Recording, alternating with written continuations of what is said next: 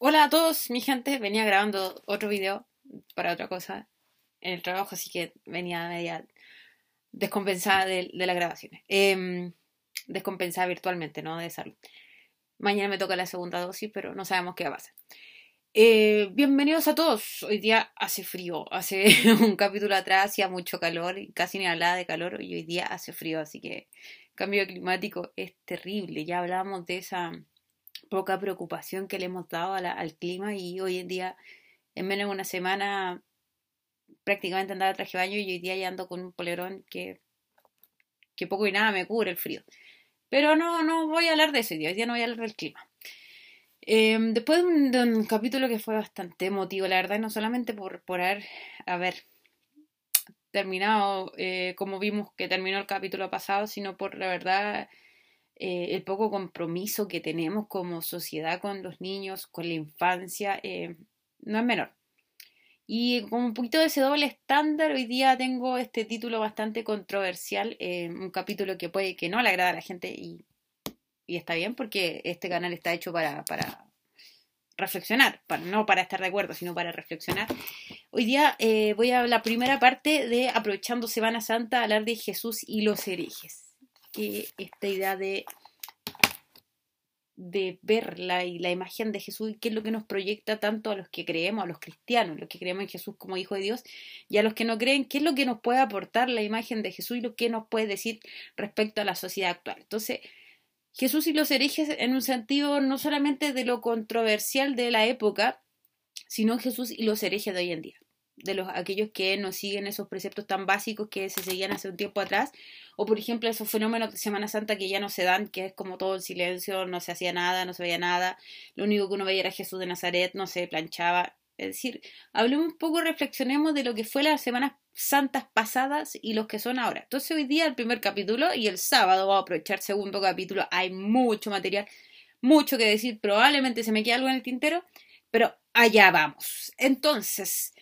lo primero, Jesús, Jesucristo, hijo de María, em, no deja a nadie fuera de la historia occidental. O sea, eh, ¿cuál es la idea? Mm, podemos ser cristianos, podemos no ser cristianos, podemos ser ateos, podemos odiar al cristianismo, eh, da lo mismo la posición que tengamos, eh, puede que nos dé exactamente lo mismo el cristianismo, pero no podemos dejar de considerar la persona de Jesús como un personaje históricamente importante en Occidente. De algún modo, el cristianismo, basado en la imagen de Jesús, que se distorsiona todo lo que quiera más adelante, hasta el día de hoy, es otra cosa, pero no deja a nadie em, sin alguna observación, si no nos deja a nadie fuera de, de, conversación, de diálogo, la persona de Jesús, ya sea que se considere hijo de Dios, ya que se considere un gran filósofo, ya que se considere un personaje social eh, brillante, siempre tiene algo que decirnos, eh, siempre podemos sacar reflexión. Eh, como bien siempre le cuento a mi alumno, eh, Jesús está en la misma parada, humanamente hablando, no teológicamente, humanamente hablando, que Sócrates, por ejemplo. Personas que venían a decir las cosas como son y los terminan matando porque a nadie le gusta la verdad. entonces, hay algo que nos puede decir la Semana Santa, ya sea que se celebre como tal o no se celebre, hay algo que nos puede decir.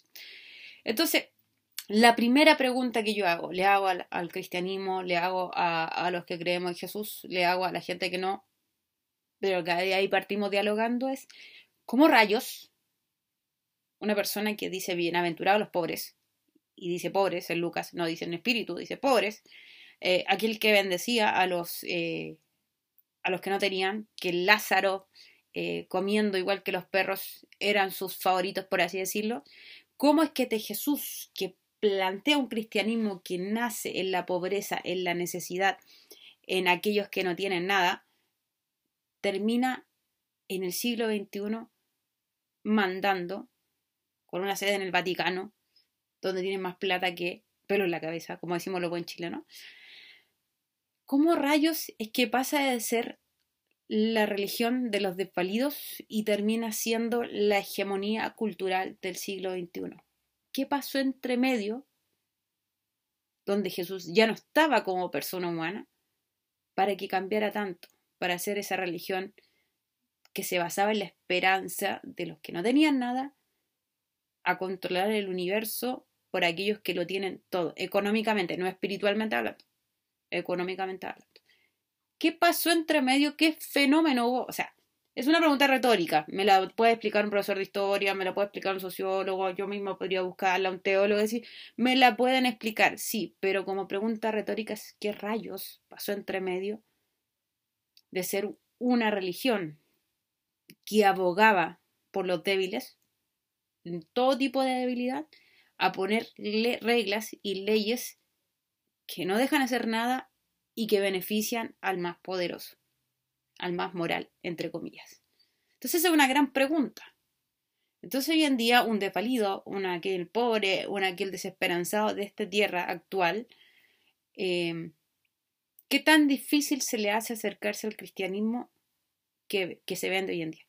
Y voy a usar la palabra que se vende porque creo que Lutero remeció un poco en su tiempo la situación, pero hoy en día necesitamos un nuevo remesón, porque nuevamente el cristianismo se vende lamentablemente. Y estoy hablando de todo el cristianismo, no estoy hablando solamente del catolicismo romano, sino que estoy hablando de toda la arista del cristianismo. O sea, eh, no voy a entrar en detalle en el fenómeno del pastor pseudo atropellado, eh, ni siquiera me voy a dar tiempo, no le voy a dar ni siquiera tiempo, no. Entonces, eh, en primer lugar, tenemos esta evolución del cristianismo que cambia y que ya no es de los despalidos, sino de aquellos que tienen más. O sea, de los manejan el poder, manejan el cristianismo. Y por eso entiendo cuando la gente eh, me dice, no me cae mal Cristo, me caen mal los cristianos. Yo también me caigo mal si voy a entrar en ese saco de decir, poner reglas por todo y no dejar que eh, Jesús sea el, el principal imagen del cristianismo, sino lo sea el representante 1, 2, 3, 4, rellene con el nombre que quiera. Segundo, eh, hoy en día seguimos, como decía, se sigue vendiendo el cristianismo, se siguen vendiendo imágenes, situaciones, rituales, viajes, etcétera. Eh, se cobra el ojo de la cara por pisar el mismo lugar que pisó Cristo, se cobra no sé cuánto por ir a esa iglesia donde se hizo milagro tanto, se cobra tanto por el milagro tanto, y se cobra y se cobra y se cobra. Y yo digo, esta gente que cobra, ¿qué rayos? Nunca agarró alguna vez en su tiempo una Biblia y leyó que Jesús en un día supuestamente el lunes, si empezamos la Semana Santa como hoy, hizo trizas en lugar de los cambistas, no porque amaba el templo como edificio, no como elemento religioso, sino porque la humanidad había puesto su corazón en cualquier cosa menos en Dios. El mismo Dios que tenían era su Dios dinero, el Dios mamón, como se decía en, griego, las riquezas, y que Jesús dice es el peor de los dioses que puede tener. Entonces Jesús rompe todo marketing, rompe todo merchandising, rompe toda imagen que se vende de Dios y hoy en día vemos que se sigue vendiendo a Dios. Entonces, ¿cómo no ser hereje en un mundo donde el cristianismo es todo lo diferente que predicó Cristo? Entonces, si me van a dar a elegir entre ser cristiano que sigue la regla y ser un hereje, un cristiano hereje, yo voy por el lado de los herejes. Así de simple. Porque no, no puedo entender este merchandising del cristianismo, siendo que Jesús mismo se enojó, o sea, ni siquiera es como, no, ya dijo usted, no, está mal, se enojó, hizo un lazo y destrozó todo lo que pilló y botó todo lo que los cambistas tenían porque estaban vendiendo al Dios. No estaban entregando a Dios, estaban vendiendo a su propio Dios. Entonces, no es, no es difícil eh, pensar en esta crisis que hoy día vive el cristianismo si lo que al final estamos viviendo es todo menos cristianismo. Tercero, estoy viendo mi apunte porque hay tanta cosa que decir. El día de reposo. A propósito de irreverencia, hablemos un poco también del día de reposo. El día de reposo se instaura en el judaísmo para volver a la conexión que el hombre rompió en el paraíso. Una vez que el hombre peca, la mujer pecan, salen del paraíso, se rompe el esquema de la humanidad con la naturaleza creada por Dios. Se sacrifica el primer animal, estamos hablando culturalmente, no estoy hablando si es histórico, no, culturalmente se sacrifica el primer animal, se rompe este vínculo con Dios y la naturaleza, y supuestamente el día de reposo se hace para que el hombre y la humanidad se reúna de nuevo con Dios y con lo natural, por eso la humanidad deja de hacer cosas, para que la naturaleza descanse. ¿Qué pasa? Obviamente los religiosos de siempre van y instauran un dogma, instauran un, una, una, especie de rito que ni ellos mismos cumplen y dicen, no, en el día de reposo no se hace nada. Entonces Jesús sana a alguien en un día de reposo y los, eh, los fariseos, los saduceos rompen vestidura, eh, rajan vestidura, porque qué horrible estar combatiendo la ley de Dios, porque el sábado no se hacía nada, su sábado, y Jesús estaba haciendo algo. Díganme ustedes, en este preciso momento, ¿qué es mejor? ¿No comer carne el Viernes Santo porque es Viernes Santo y murió Jesús.